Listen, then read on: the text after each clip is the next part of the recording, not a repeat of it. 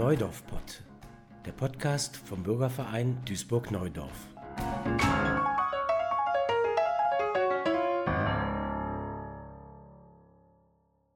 Hier mit kritischen Anmerkungen zum Entwurf des Flächennutzungsplans Duisburg 2023. Zu Gast im Studio Ottmar Birke, der Vorsitzende des Bürgervereins Duisburg-Neudorf und Friedrich von Gries, Beiratsmitglied beim Bürgerverein Duisburg-Neudorf.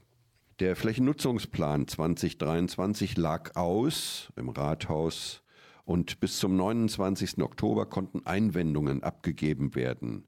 Welche Einwendungen, Herr Birke, haben Sie abgegeben?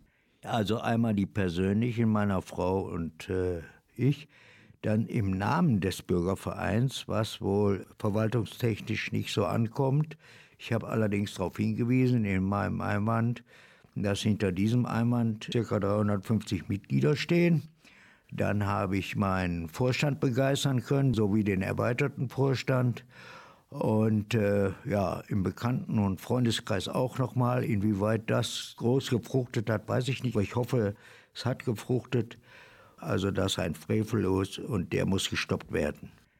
Ich habe ebenfalls einen Einwand geschrieben und habe äh, dabei insbesondere darauf hingewiesen, dass es ja im Rahmen der Planung für die Universität durchaus andere Flächen gibt, gerade im Neubaugebiet äh, Wedau, ehemaliges Reparaturwerk der Deutschen Bahn und dort sind bereits äh, vegetationsfreie Flächen. Es ist nicht notwendig, eine Sonderbaufläche zwischen Uniparkplatz und der Autobahn auszuweisen, die dann möglicherweise gefällt werden muss, um irgendwelche zukünftigen oder ähm, im demnächst anstehenden Umbauten zu realisieren, wenn auf der anderen Seite eine große Fläche im Neubaugebiet Wedaustadt äh, für die Universität vorgesehen sind.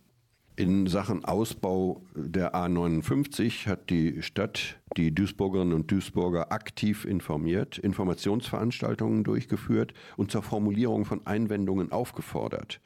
Über den eigenen Flächennutzungsplan, der die Nutzung Duisburger Flächen für die nächsten 20, 30 Jahre, also für die nächsten Generationen regelt, hat die Stadt nicht informiert. Den Entwurf des Flächennutzungsplans hat die Stadt nur ausgelegt, mehr oder weniger Stickum. Welche Handhabung hätten Sie sich von der Stadt Duisburg gewünscht, Herr von Kries?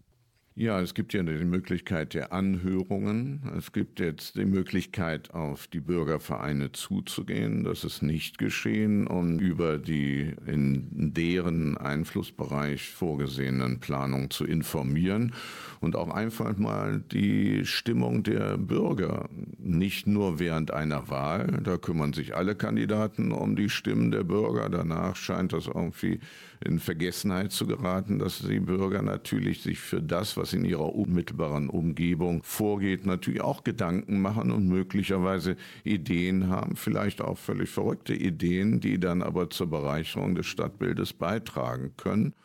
Und in diesem Falle, was das Waldstück, immerhin drei Hektar zwischen Uniwald und Autobahn betrifft, sind ja externe Fachleute gefragt worden, die dringend davon abraten, diese Fläche als Sonderbaufläche auszuweisen. Und man hat das Gefühl, der Klimawandel ist in dem Rathaus noch nicht angekommen und zumindest nicht in den entsprechenden Behörden, dass man also aufgerufen ist, möglichst viel dazu beizutragen, die rasanten negativen Entwicklungen des Klimawandels in unmittelbarer Umgebung zu begegnen.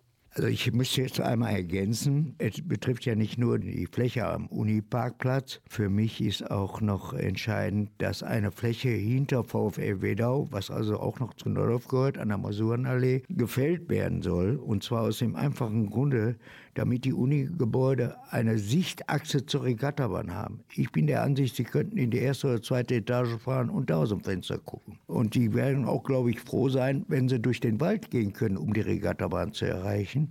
Können Sie Erwartungen oder Forderungen formulieren, die Sie an die Politik in Duisburg haben? Ja, also ich hätte erwartet, dass man zumindest auch beim Flächennutzungsplan die Bürgervereine ins Boot nimmt, denn in Bezug auf die A59 sind äh, so viele Versammlungen gemacht worden, die durch die äh, Stadt organisiert wurden und Fachleute der Ämter einbezogen, die natürlich auch die, das Negative der Hochtrasse vorgestellt haben. In Bezug auf den Flächennutzungsplan ist ein Für und Wider gar nicht erörtert worden. Aber wie mein Kollege Friedrich von Kries sagt, man sieht sich zweimal im Leben. Ja, und wir haben ja einen Artikel in der WAZ gelesen, wo halt ein Aktionsbündnis Klimaentscheid ebenfalls mit Bürgern diskutiert hat. Und es war doch erstaunlich, dass genau in dieser Diskussion Ideen kamen, die zum Beispiel für die Krise unserer Innenstadt verwendet werden können. Dass dort nämlich gesagt wurde, warum nutzt man nicht äh, übergangsweise oder vielleicht auf Dauer als strategische Planung leerstehende Flächen in der Innenstadt, um die Universität und damit die jungen Leute in die Innenstadt Innenstadt zu ziehen. Alle klagen über das Sterben von Restaurants, Cafés und Geschäften und dann hat man in so einer Krisensituation die einmalige Chance, aus dem größten Stahlstandort Europas, eine Universitätsstadt Duisburg mit modernem Flair in der Innenstadt zu machen und da passiert offensichtlich nichts. Also wenn man die Bürger fragt, bekommt man auch Ideen. Nicht immer die, die man haben möchte, aber manchmal vielleicht welche, die einen weiterführen. Das waren Ottmar Birke und Friedrich von Kries vom Bürgerverein Duisburg-Neudorf. Das war Neudorf Pod, der Podcast vom Bürgerverein Duisburg-Neudorf.